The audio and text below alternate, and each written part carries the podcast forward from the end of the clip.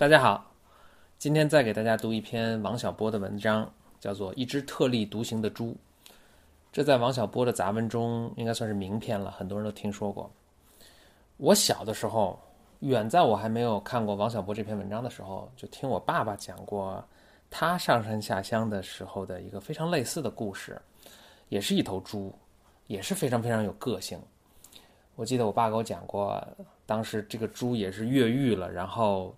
逃窜，最后，呃，在人们的围堵下，一猛子扎到了这个湖里去，一直奔向自由，就就游走了。然后人们还开着几个船去，去把它堵回来。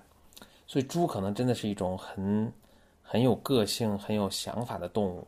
这令我想到现在这种，呃，把猪都圈在一个狭小的空间里，然后把它们养成肉猪，它们一生的目的就是为了让人去吃。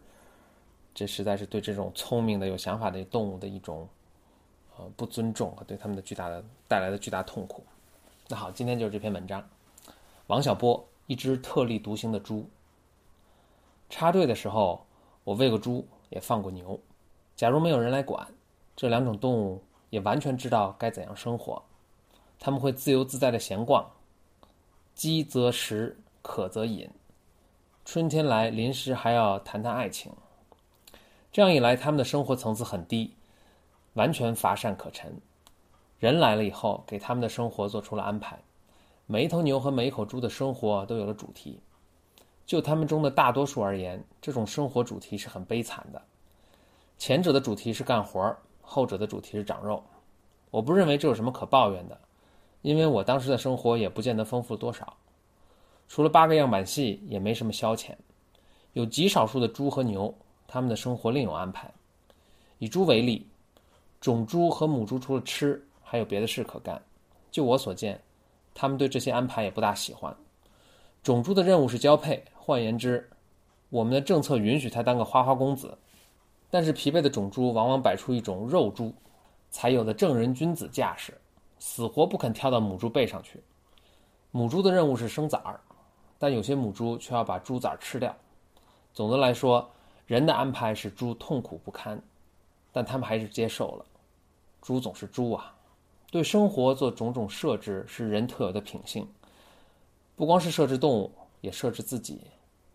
我们知道，在古希腊有个斯巴达，那里的生活被设置的了无生趣，其目的就是要使男人成为亡命战士，使女人成为生育机器。前者像斗鸡，后者像些母猪。这两类动物是很特别的。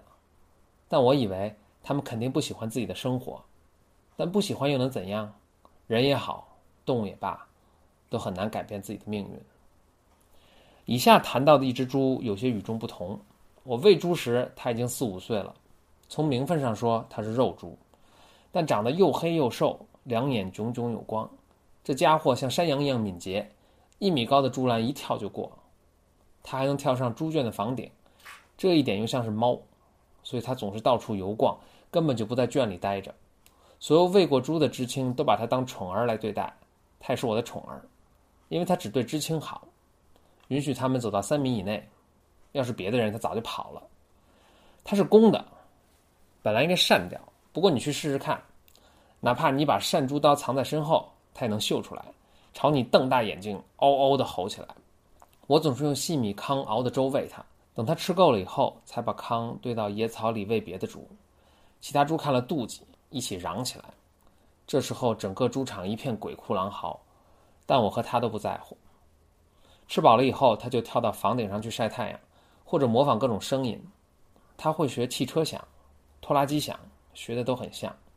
有时整天不见踪影，我估计他到附近的村寨找母猪去了。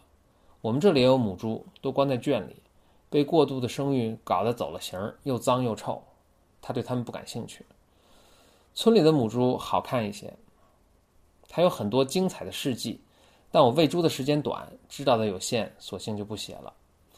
总而言之，所有喂过猪的知青都喜欢他，喜欢他特立独行的派头，还说他活得潇洒。但老乡们就不这么浪漫，他们说这猪不正经。领导则痛恨他，这一点以后还要谈到。我对他则不只是喜欢，我尊敬他，常常不顾自己虚长十几岁这一现实，把他叫做猪兄。如前所述，这位猪兄会模仿各种声音，我想他也学过人说话，但没有学会。假如学会了，我们就可以做倾心之谈，但这不能怪他，人和猪的音色差得太远了。后来猪兄学会了汽笛叫，这个本领给他招来了麻烦。我们那里有座糖厂，中午要鸣次汽笛，让工人换班儿。我们队下地干活时，听见这次汽笛响就收工回来。我的猪兄每天上午十一点总要跳到房上学汽笛，地里的人听见他叫就回来，这可比糖厂鸣笛早了一个半小时。坦白的说，这也不能全怪猪兄，他毕竟不是锅炉。叫起来和汽笛还是有些区别，但老乡们却硬说听不出来。领导上因此开了个会，把他定成了破坏春耕的坏分子，要对他采取专政手段。会的精神我已经知道了，但我不为他担忧，因为假如专政是指绳索和杀猪刀的话，那是一点门都没有的。以前的领导也不是没试过，一百个人也遮不住他，狗也没用。猪兄跑起来像鱼雷，能把狗撞出一丈开外。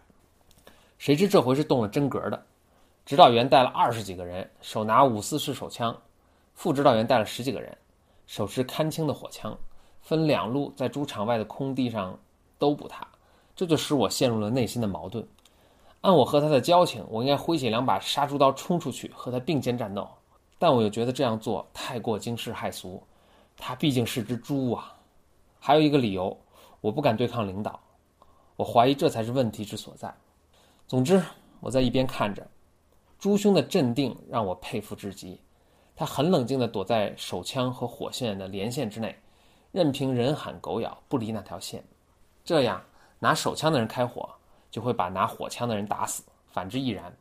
两头同时开火，两头都会被打死。至于他，因为目标小，多半没事儿。就这样，连兜了几个圈子，他找了一个空子，一头窜出去，跑得潇洒之极。以后我在甘蔗地还见过他一次，他长出了獠牙，还认识我，但已不容我走近了。这种冷淡使我痛心，但我也赞成他对心怀叵测的人保持距离。我已经四十岁了，除了这只猪，还没见过谁敢于如此无视对生活的设置。相反，我倒见过很多想要设置别人生活的人，还有对被设置的生活安之若素的人。因为这个缘故。我一直怀念这只特立独行的猪。